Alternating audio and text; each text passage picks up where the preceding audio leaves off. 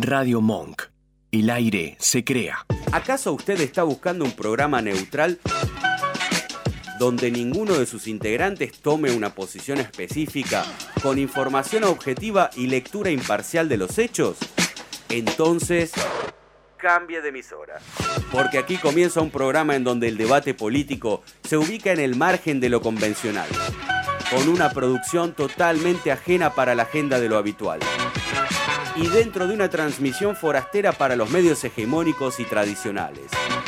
En la hora de la merienda, acompañás a tu café con una ración de Contra todo pronóstico, el barcito donde nos juntamos a debatir sobre cultura política y que de paso nos hace precio.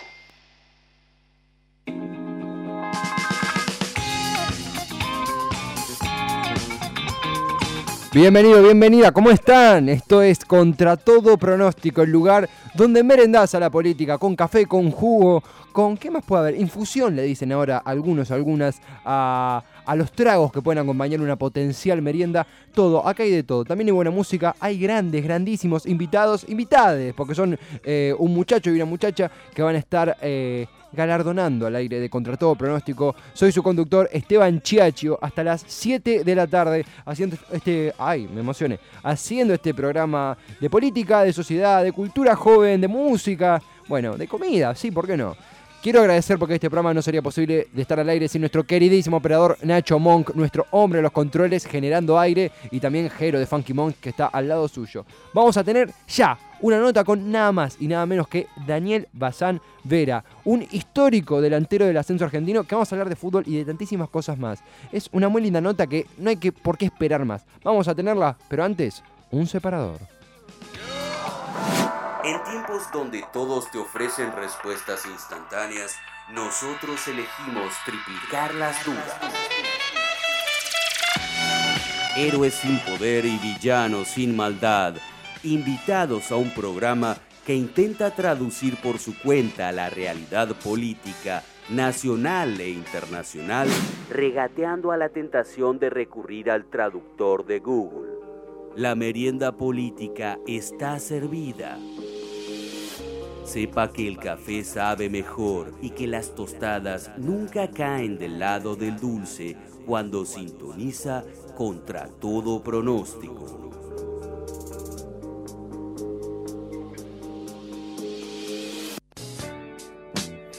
Son muchos los equipos que él tiene al hombro en esta trayectoria. Almirante Brown, Olimpo, Defensa y Justicia, Temperley, Unión de Santa Fe, Tristán Suárez, Unión, Atlético Rafael, el fútbol de Chile, el fútbol de Finlandia también, tantísimos otros en varias etapas.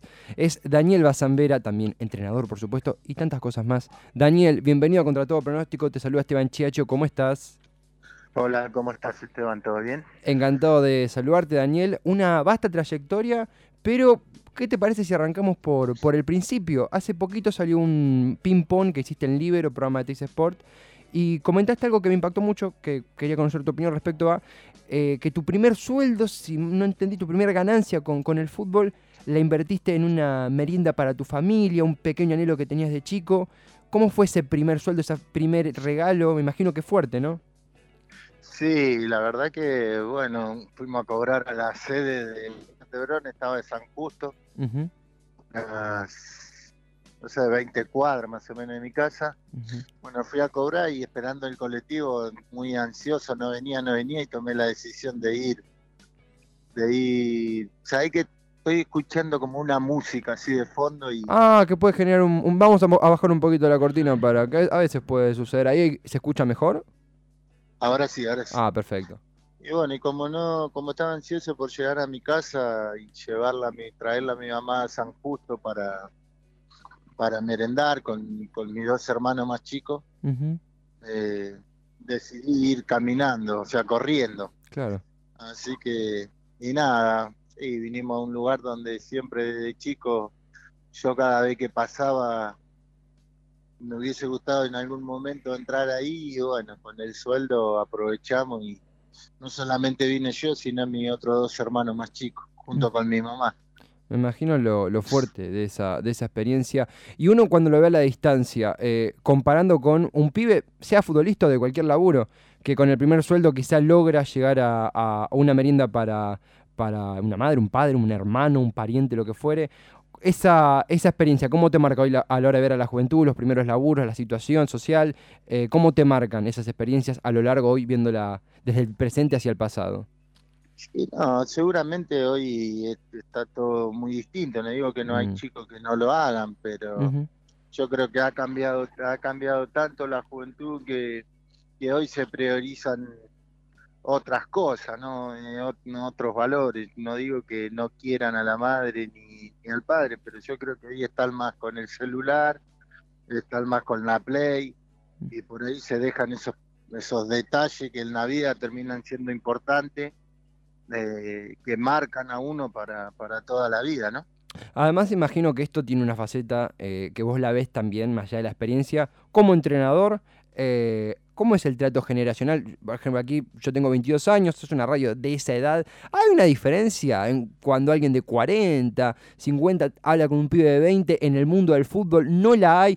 ¿Cómo empatizás? ¿Cómo te conectás con los pibes? ¿Cómo, cómo lo analizas vos?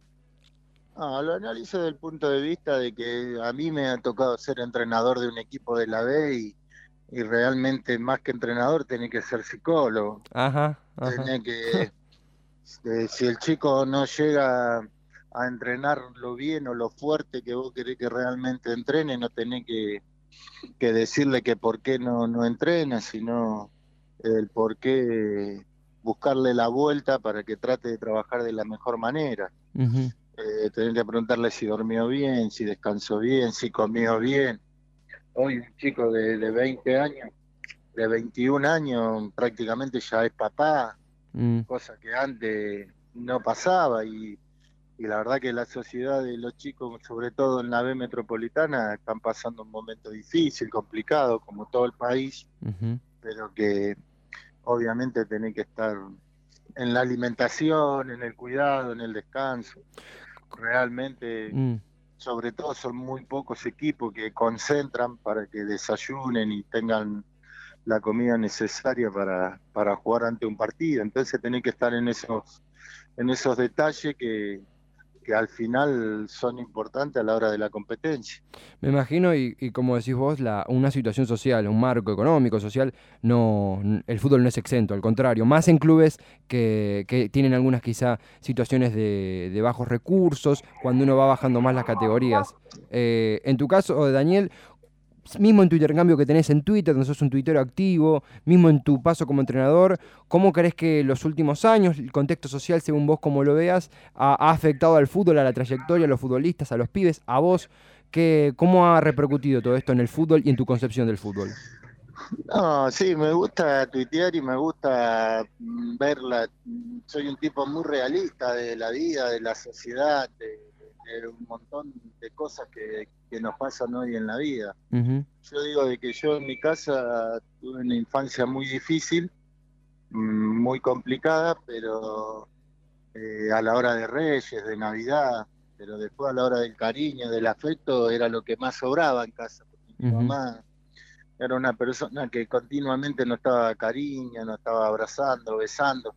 Y yo creo que eso superaba todo lo que por ahí veíamos con el chico de al lado que tenía una pelota para Reyes o algo, una bicicleta. Y la verdad que hoy la cosa está, está difícil, está, está complicada. Nosotros, eh, yo gracias al fútbol puedo tener un, buen pasar, puedo, puedo estar bien. Hace eh, cinco o seis meses que no trabajo y no tengo hoy la necesidad, gracias a Dios, de, de estar desesperado, de tener la necesidad de trabajar para traer el sueldo a casa. Porque he hecho unas cositas que me, han ido bien, me, me, va bien, en realidad me va bien en el sentido de que hoy eh, llego con lo justo, pero, pero llego bien.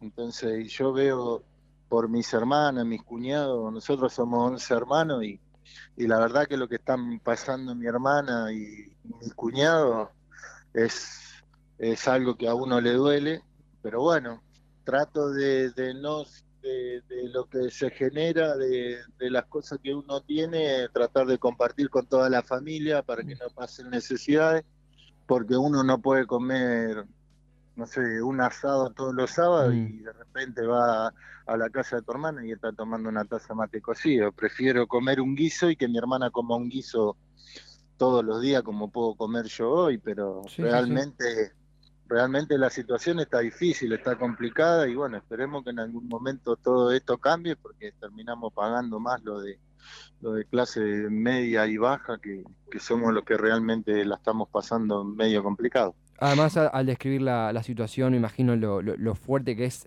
no solo contarlo en una entrevista en radio, sino vivirlo, atravesarlo. Eh, gente que uno ama en momentos complicados y que uno tira o recibe una mano, sea quien sea que esté escuchando de- del otro lado. Al mismo tiempo, eh, Daniel, en lo que es tu, perspectiva eh, como ciudadano, eh, has tenido una, postura activa también, eh, sí, no sé si la palabra es militando, la palabra que vos quieras poner, el verbo que vos quieras poner, pero activamente mostrándote a favor de cierta fuerza política, en este caso el Frente de Todos.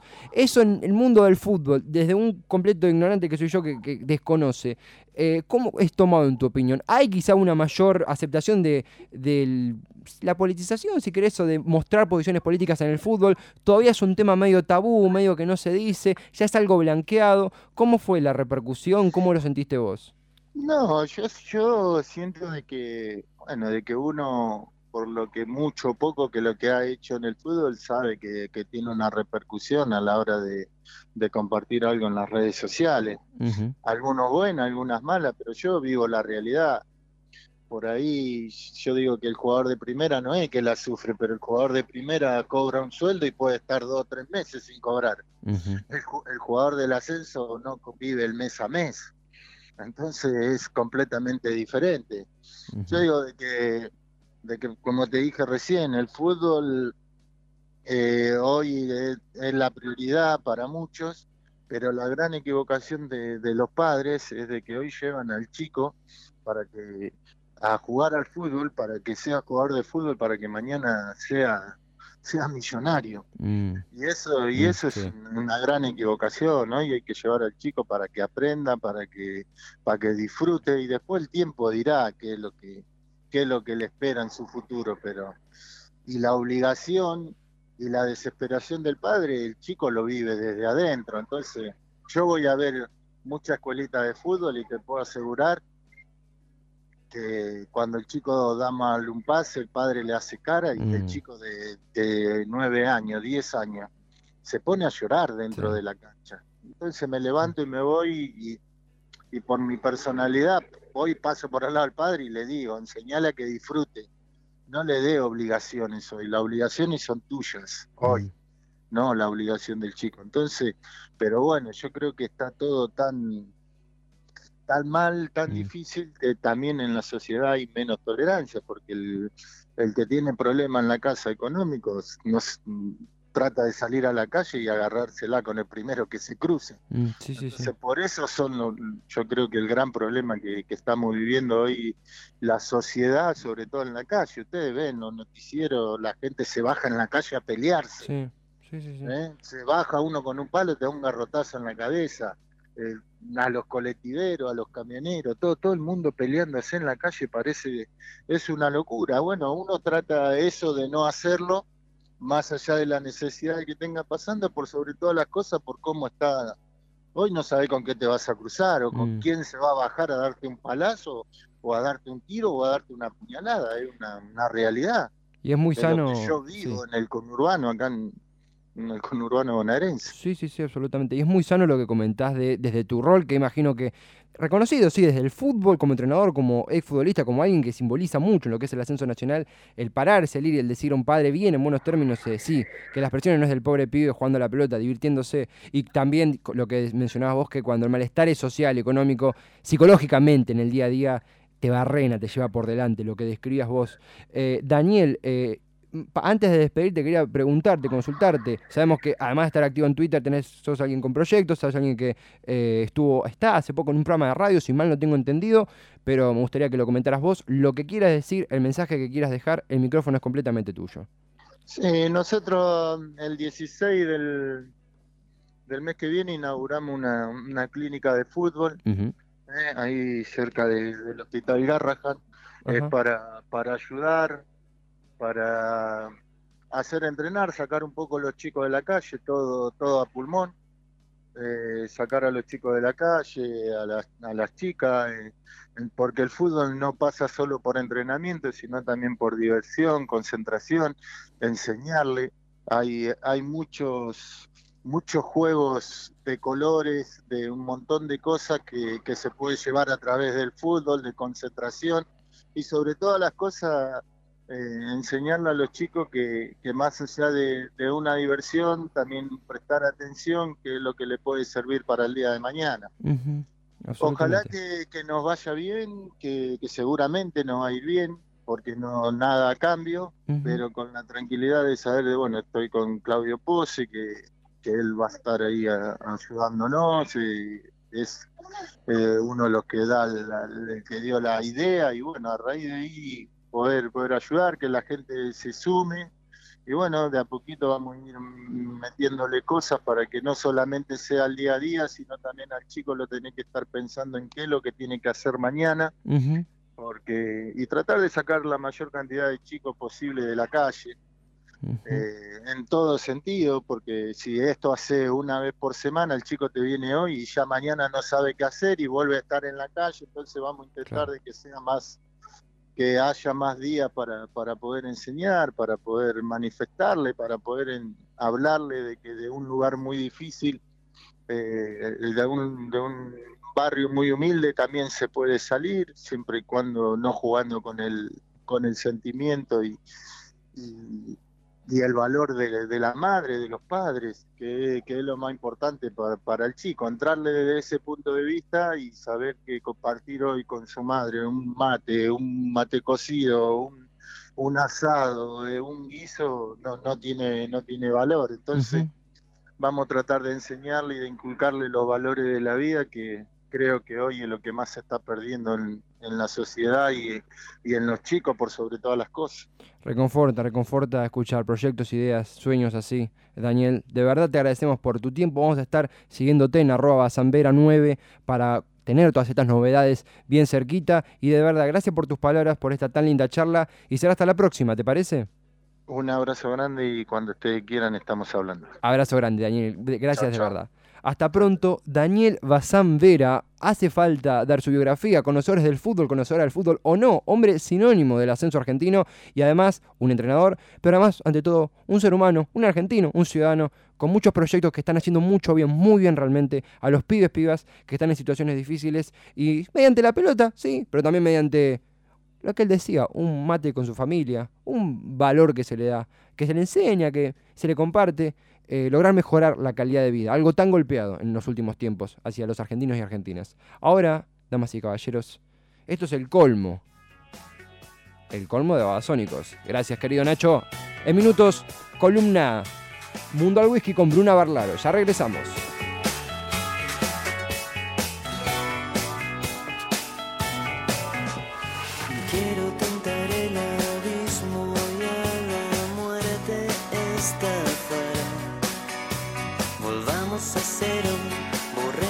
Todo y festejemos y mañana me despierto solo y feliz. Por eso canción,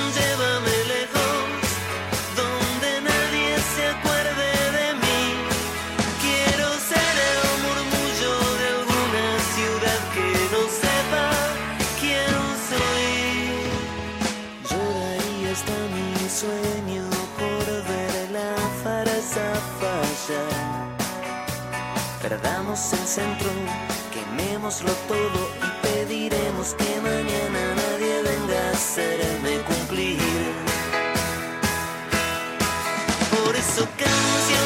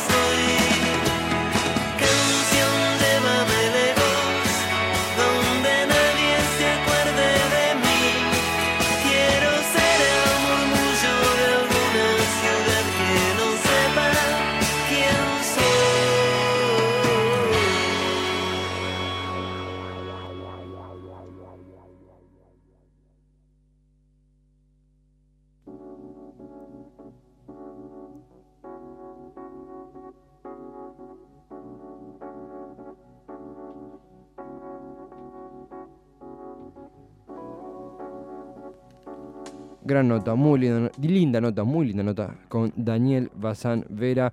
Ahora, con esta música tan suave, vamos a introducirnos a una nueva sección, no sin antes comentarles, deslizarles que eh, Contra Todo Pronóstico está en Twitter como arroba Contra Todo Radio, en Instagram como Contra Todo Radio, y cuando se acaba el programa, bueno, sabes a dónde ir, contratodopronóstico.com.ar, nuestra página web. Y también en Spotify nos buscas como Contra Todo Pronóstico y allí estamos. Lo que va a comenzar hoy es una deliciosa sección, una gran sección de título Mundo al Whisky, donde vamos a repasar, va a repasar la persona involucrada, eh, dos cuestiones en esta ocasión respecto a dos países en situaciones sumamente particulares eh, y e interesantes también. Si es Mundo al Whisky, tenemos a W del otro lado, Bruna Barlaro. Bruna, bienvenida contra todo pronóstico, ¿cómo estás? Hola chicos, buenas tardes, ¿cómo están? Encantado de saludarte, Bruna. eh, Relaciones Internacionales en la UADE y además eh, editora en jefe, estoy diciéndolo bien, de Politólogos al Whisky. Sí, sí, así es. Por suerte se está dando que con politólogos estamos creciendo, así que nada, estamos en eso, con muchos artículos y trabajando 24/7, básicamente, Es una, pero con muchas ganas. Es una grandiosa página, es una grandiosa página que recomendamos fuertemente, Politólogos al Whisky. Además, lo que la gente que nos gusta la política, tenemos algo con las jerarquías, con los rangos, esto de editora en jefe me, me- me copa mucho, es un gran título. Es fuerte, es fuerte. Es, es un... Sí, sí, Sí, sí, sí. Tenemos dos casos, arrancando por el quizá el más exótico, si se quiere, el que menos información podemos encontrar. En este caso, lo que está sucediendo en Hong Kong. eh, un... Justo iba a decir, iba a decir un país, una ciudad. ¿Cuál sería el término correcto que vos empleás para referirte a eh, Hong Kong? Un... Bueno, eh, a ver, vamos a la historia. Sí, por supuesto. Hong Kong en su momento eh, fue colonia británica Ujú, hasta 1997. A partir de 1997 se configura como una región semiautónoma de China. Es decir, forma parte de China, pero la diferencia con China eh, se da... Hong Kong es un ejemplo de este concepto de un país, dos sistemas.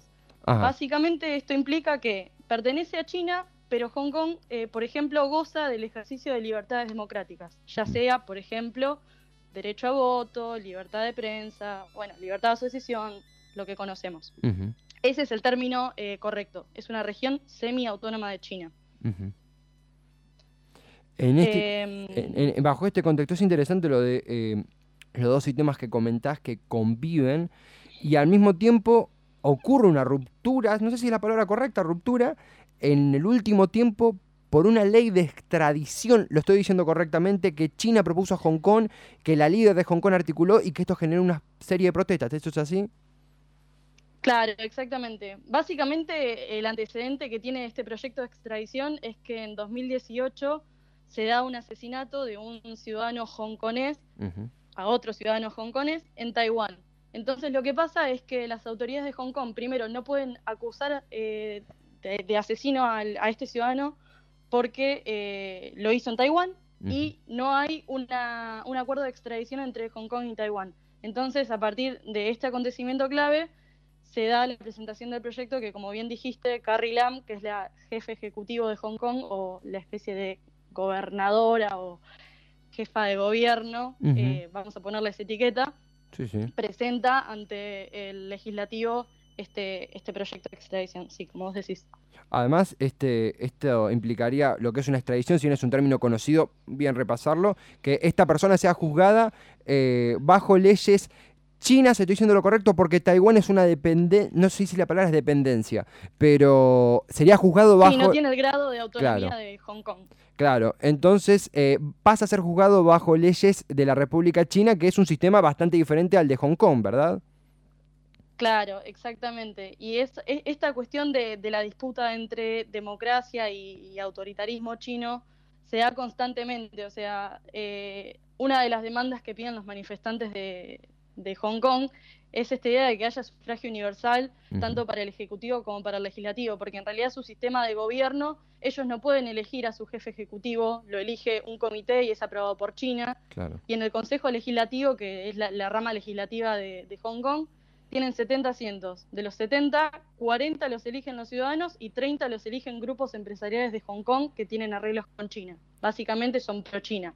Claro. Entonces es como que lo que están pidiendo es justamente de que se dé un gobierno netamente democrático, no uno controlado por Beijing con una, una falsa etiqueta de democracia que, que- en realidad no existe. Sí, es una, una democracia de, de baja intensidad. Permitime también agregar que es interesante, es un desafío, me imagino que es un desafío investigar estos temas porque las fronteras político-electorales son difusas, no es el término, pero son eh, bastante específicas. Eh, pasa con este triángulo Taiwán, Hong Kong, China, donde nadie es tan independiente o tan democrático como parece, eh, y que uno si bucea en la información se, se torna con estos datos eh, altamente interesantes. Hong Kong entonces es interesante, repaso esto que decías, eh, parte del poder real de Hong Kong lo define grupos empresariales, es una especie como de, eh, sí, gobierno administrativo, pero con Sí. links directos a China.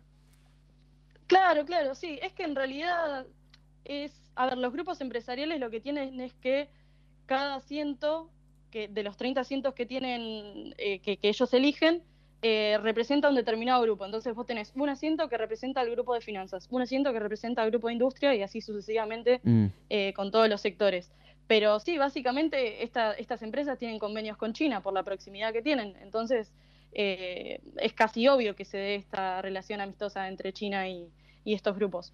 Y amén de esto, sucede entonces que para los que no estamos inmersos en la realidad de, Hong Kong, una ciudad que muchos asimilamos como puros negocios o puro una especie de, de- de business show, una especie de extravagancia de, marcas y de empresarios y de acuerdos y de hombres de negocios justamente, ocurre una manifestación de millones de personas. ¿Vos dónde identificarías quizá el punto de, arranque? ¿Es esta extradición lo cual motivó reclamos democráticos? ¿Era algo silenciado que estalló? ¿Era algo que recién ahora le damos bola, pero de hecho ya estaba? ¿Cómo describirías esta evolución de un caso judicial, puramente judicial, a una movilización de millones? ¿Cómo, cómo se describiría?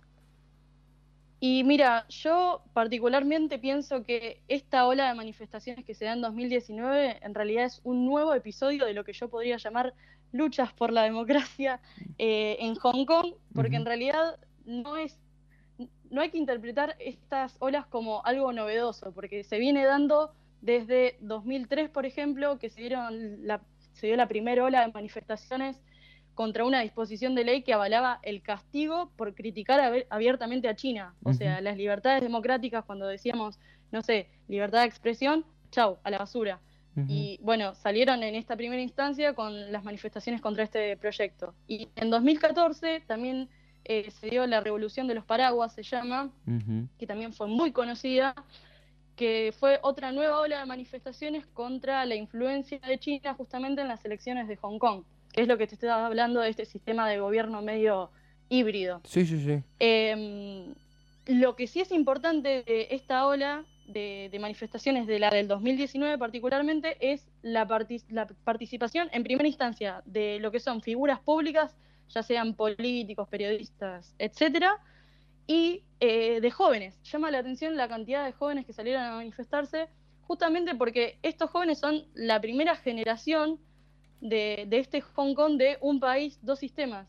Y hay un dato peculiar que es que para el 2047 este pacto que había entre Reino Unido y China de que Hong Kong tenga este sistema de gobierno mixto, donde eh, presume que hay democracia, eh, se termina. El se termina, forma, eh, pasa a ser parte de China nuevamente y listo. Y chau democracia y, Una y absorción. este li- régimen queda inválido. Es una especie de absorción. Claro, exactamente, es una, sí, es una onda de absorción, sí. Estamos charlando aquí con Bruna Barlaros, eh, Relaciones Internacionales en la UADE, sobre el caso, las protestas en Hong Kong, en esta sección titulada Mundo al Whisky. Estoy acá justamente para situarnos también en lo que es nuestro análisis personal, o tu análisis y yo, mi- mis acotaciones para eh, hacer preguntas de este tema tan interesante. Eh, es curioso porque mencionaste esto de primera generación de un país, dos sistemas.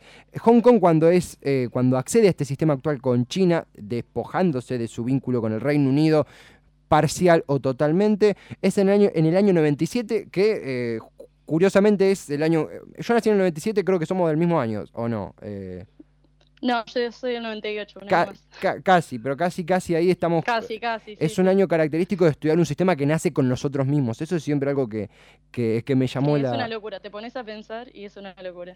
Y al mismo tiempo hay algo curioso, me permito preguntarte, en torno a lo que es el modus operandi de las protestas. eh, y es el factor, obviamente siempre está el factor creativo, el factor manifestante, el factor represión, que, lo vamos a repasar por supuesto, pero esto también lo engloba el factor tecnológico o ciertas particularidades tecnológicas de estas protestas, de, de ambos bandos, por así decirlo. Eh, ¿Cómo se podría describir eso? ¿Cómo lo analizás vos? Bueno, sí, es verdad, eh, la tecnología jugó un papel importante en las manifestaciones, hasta incluso hay autores que han hablado de una guerra tecnológica o el lado tecnológico de las manifestaciones de Hong Kong. Eh, y bueno, investigando un poco, hay cuatro factores o cuatro temas que a mí me volaron la cabeza y me, me gustaría compartir con ustedes Por favor.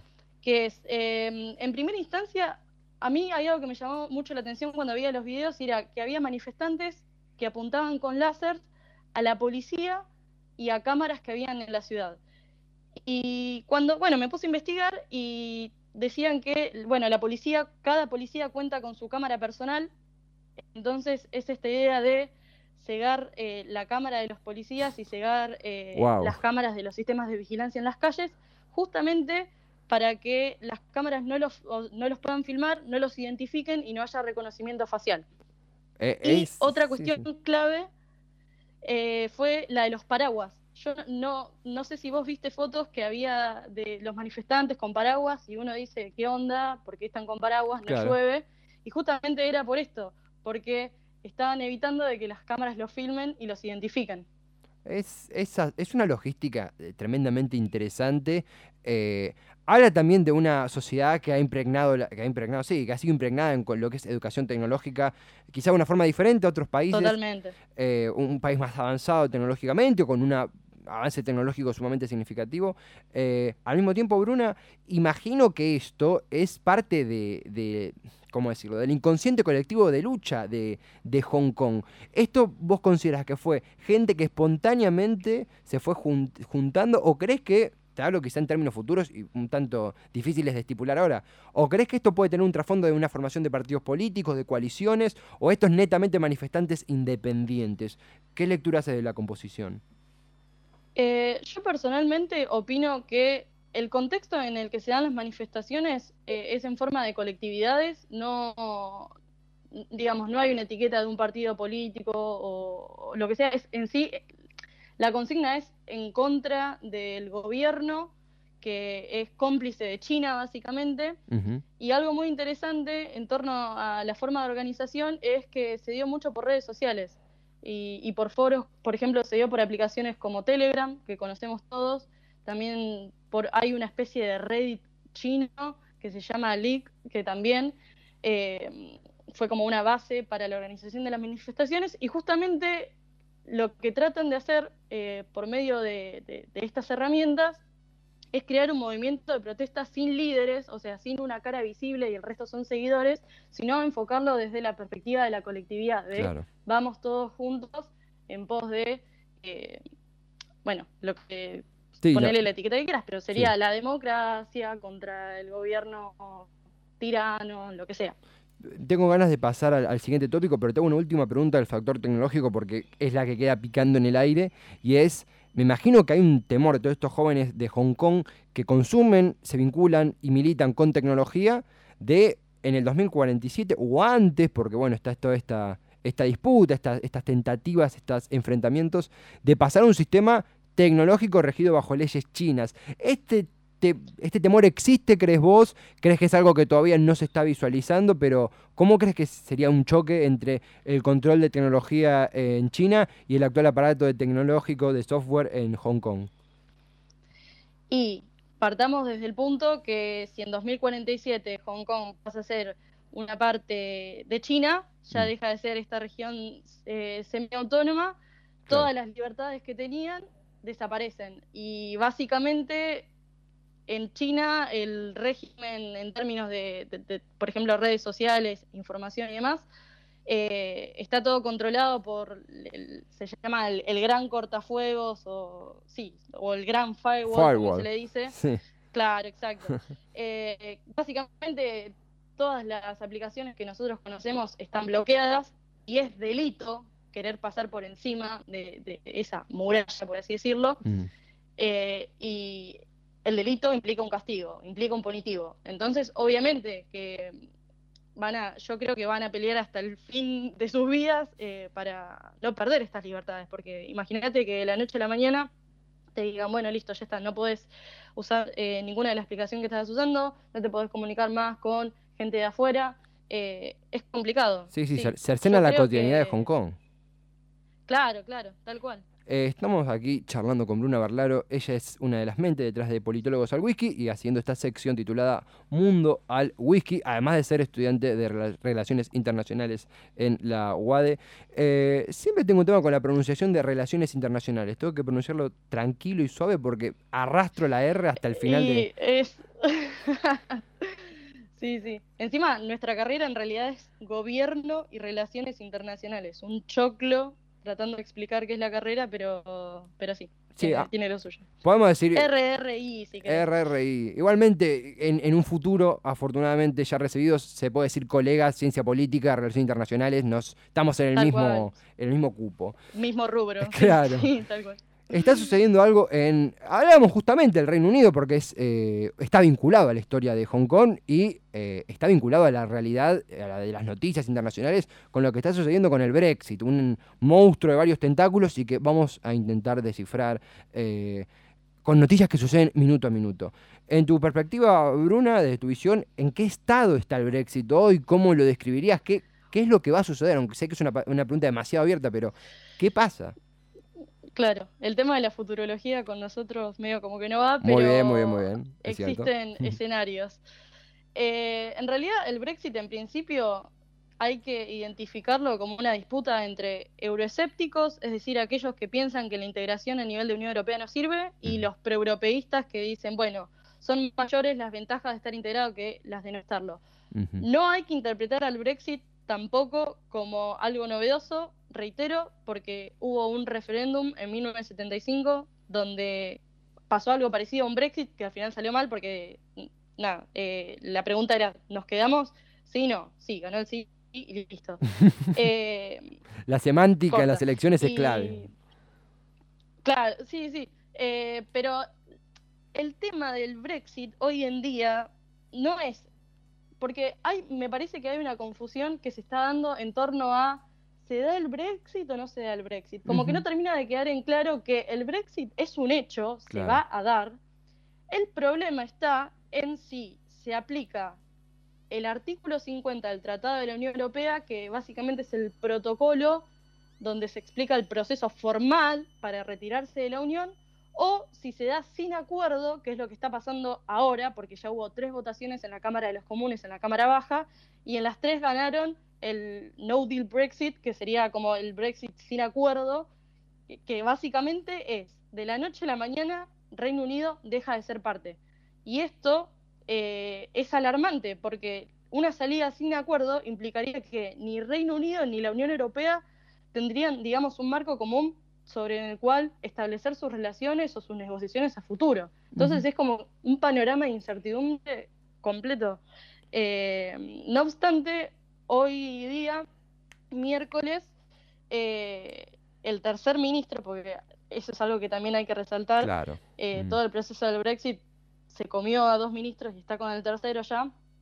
el ministro Johnson presentó una especie de nuevo acuerdo ante las autoridades de Bruselas, donde básicamente hay como una especie de, de sí, es un pseudo acuerdo, porque es medio raro. Básicamente es que Reino Unido abandona el 31 de octubre eh, la Unión Europea, que es lo que se había establecido en la última extensión de periodo que le había dado el Consejo Europeo, eh, pero continúa, digamos, el periodo de transición hasta el 31 de diciembre del 2020. O sea, de este año no, del año que viene. Un año de transición. Entonces, exacto. Mm. Entonces, para el primero de enero de 2021, ya Reino Unido no debería dejar rastros en ninguna institución europea ni formar parte de la Unión Aduanera.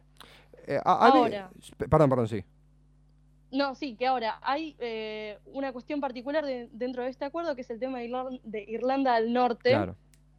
que básicamente lo que el problema de Irlanda del Norte es que los diputados de Irlanda del Norte no querían eh, que haya un Brexit sin acuerdo por eh, la conflictividad que hay entre Irlanda del Norte y la República de Irlanda que está al sur. Claro, es una Entonces- frontera, básicamente, un conflicto también de frontera. Exactamente, exactamente. Entonces, en el nuevo acuerdo este de Johnson, se establece que Irlanda del Norte abandona la Unión Europea en diciembre del 2020 como el resto del Reino Unido, pero mantiene como regulaciones aduaneras con el mercado común de, perdón, el mercado único de la Unión Aduanera, de la Unión Europea, perdón, Sí, sí. hasta el 2025. O sea que hay un periodo de cuatro años de transición eh, para que Irlanda del Norte progresivamente se vaya desprendiendo del mercado único o del mercado común de la Unión, eh, de la Unión Europea. Hay una cuestión, imagino que geográfica, comparten, está mal dicho esto, pero comparten isla, Irlanda, eh, Irlanda Sí, del sí, Norte. sí. Irlanda del No, no Norte. está mal dicho, está bien. Claro, comparten, es como comparten casa. Tienen un. Uno tiene más porción, el otro no. Irlanda del Norte siendo parte del Reino Unido, eh, Irlanda no. Pero además Claro. conflictos, hubo conflictos bélicos que perduran hasta nuestros días en menor intensidad. Pero más allá de esto, Bruna, Sí. con toda esta descripción contractual, judicial, social, económica, hasta vamos a jugar un poco con lo que es la realidad, ¿no? Hasta en términos de deportes esto repercute por los cupos extranjeros, los cupos de la Unión Europea.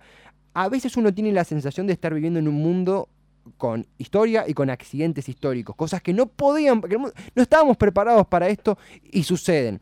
Está mal analizarlo así porque uno tiene que analizar hechos justamente, pero la pregunta a veces es inevitable. No, no, Claro, la pregunta inevitable es, cuando Cameron, David Cameron, propone esto, pierde, pasa May y ahora Johnson, los tres ministros que mencionaste, eh, ¿Reino Unido estaba preparado para esto o fue realmente un accidente histórico? Yo no creo que venga de la mano de un accidente histórico, Mm. o sea, quizás dentro de cada accidente existen razones que justifican ese accidente, no sé si Mm. Me explico, Sí, sí, sí. Eh, pero a lo que voy es que en cualquier proceso de integración regional, cuando vos llegas a un determinado eh, nivel de integración, llega un momento que los costos de irte son mucho más altos que los de quedarte. Claro. Entonces, yo creo que eso es lo que le jugó muy en contra a Reino Unido. No supo. eh, Sí, o sea, hay varios factores como el tema de la inmigración. Después hablan de la economía, de eh, todos los países de la Unión Europea están en recesión y entonces esto no es beneficioso para Reino Unido. Venían con el tema de la soberanía, con, por ejemplo, diciendo la última palabra la tiene Bruselas y yo no quiero que la última palabra la tenga Bruselas, yo Claro. quiero que eh, que el poder lo tenga el Parlamento británico. Son todos factores que se vinieron dando, pero yo creo que en ese sentido sí, como que se menospreció, por así decirlo, la importancia que tenía la Unión Europea para el Reino Unido, independientemente de estos factores de los que te hablaba. Además es, es esto, el, el- la oposición a la Unión Europea que eh, ¿Cómo, fue el término que usaste que lo quiero emplear? Eh, los pro-Unión Eh, Europea... son los euroescépticos, eh, euroescépticos, euroescépticos. o el euroescepticismo. es un hijo, o probablemente una corriente hija de lo que es la crisis de la globalización, de...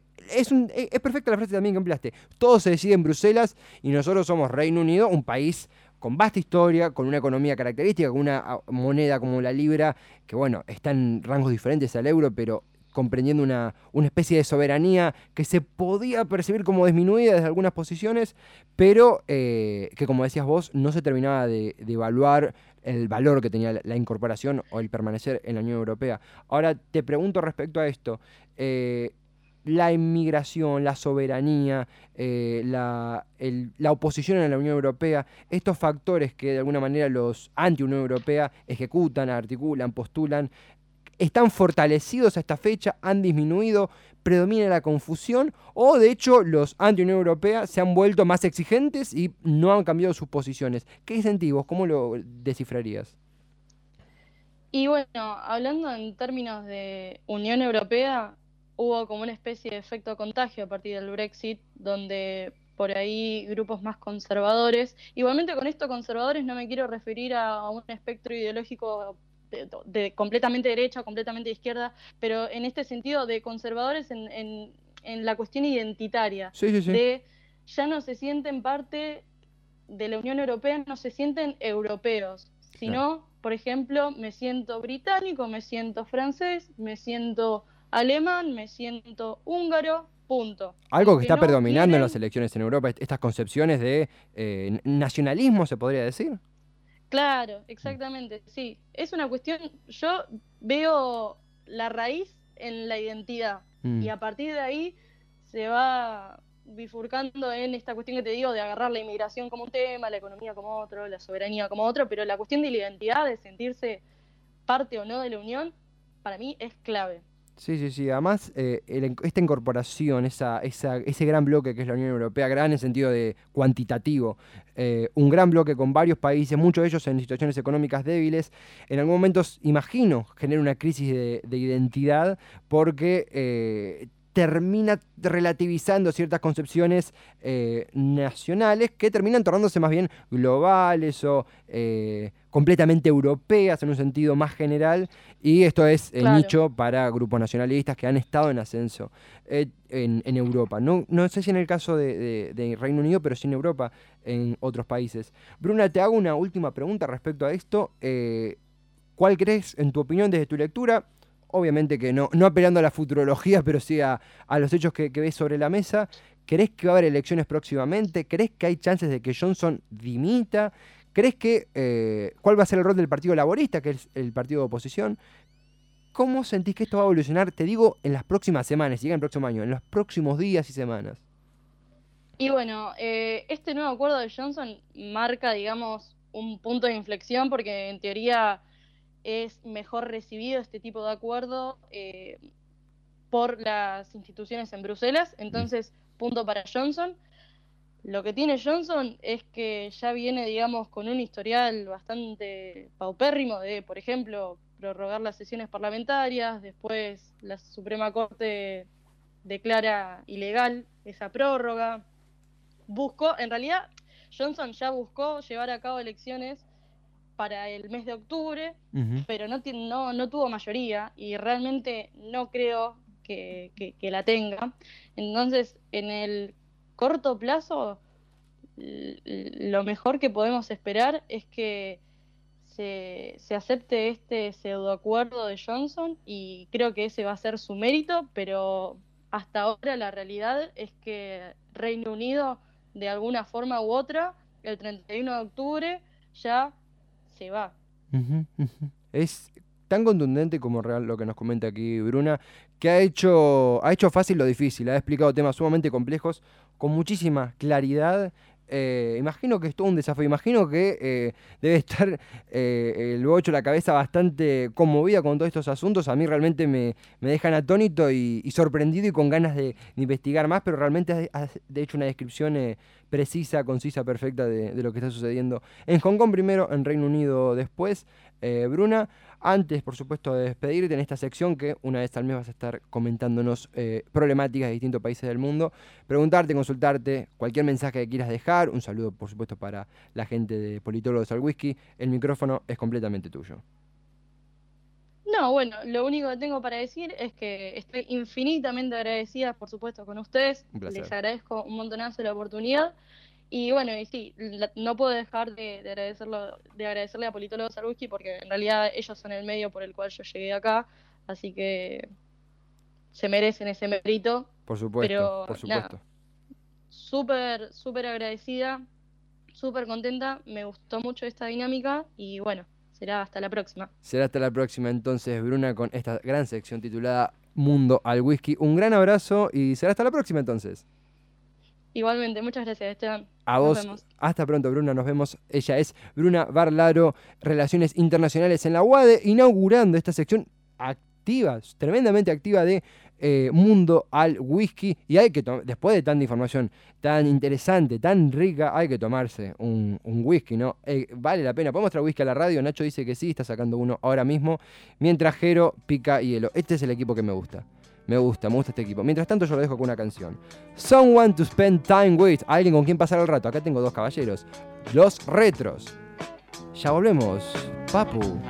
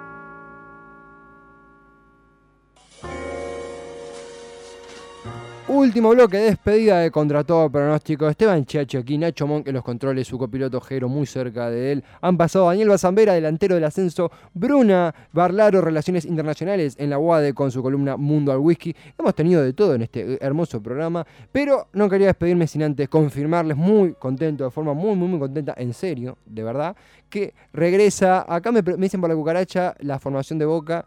No, yo quiero decir algo respecto al partido de ayer. Voy a comentar algo del partido de ayer. Voy a dar mi análisis del partido de ayer. Me lo perdí porque fui a ver Yesterday. Yesterday. nah, fue una hermosa salida. He salido eh, con, sí, con mi novia, eh, Rocío. Una hermosa salida. La película. Rara. Tenía su. Raro, raro. Está buena, es pochoclera. Pero. Nacho Monk. No te escucho, no te escucho. Está hablando. Buenas Na- tardes. Buenas tardes, Nacho Monk. Yo siempre eh, fantaseé con esa idea de eh, que los Beatles no existieran y crear yo todas sus canciones. ¿Te han robado la idea, Nacho? Yo creo que sí. Quiero que la próxima salida eh, salimos de A4. Perfecto. me O, o de A6 con los Funky Monks. O de a seis, sí. Por favor. Me encantó, me encantó. Quiero comentarle, porque Nacho la conoce y quiero también, que regrese una sección muy linda que me ha hecho muy feliz hacer y que ahora va a estar en contra todo pronóstico en su Instagram contra todo radio y Twitter contra todo radio. Regresa La vida moderna de Tevi, una sección hecha por un servidor donde repasamos cosas bizarras de la política, pero no bizarro, ah, una vez Esteban Bullrich comienza un cuchillo. No, no, no. Bizarro, vamos a encontrar cosas que decir, ¿de dónde carajo sacaron esto? ¿Cómo es posible que yo viví sin saber esto? Explícamelo porque voy a tu casa y te como todo el pan lactal que tenés en la heladera. Cómelo porque es negro y a mí me gusta el pan lactal blanquito. No, eh, va a estar la vida moderna de Tevi desde todos los viernes, de este viernes en adelante, todos los viernes en el Instagram y en el Twitter de Contra Todo Pronóstico, que es Contra Todo Radio. Sin más, le dejamos el trono a los amigos de Funky Monks. Soy Esteban Chiacho, Nacho Monk en los controles, Jero al lado suyo. Los presenté como 43 veces. Los quiero mucho. Nos reencontramos mañana a las 6 de la tarde con esto que llamamos Contra Todo Pronóstico. Chau, chau. Radio Monk. El aire se crea.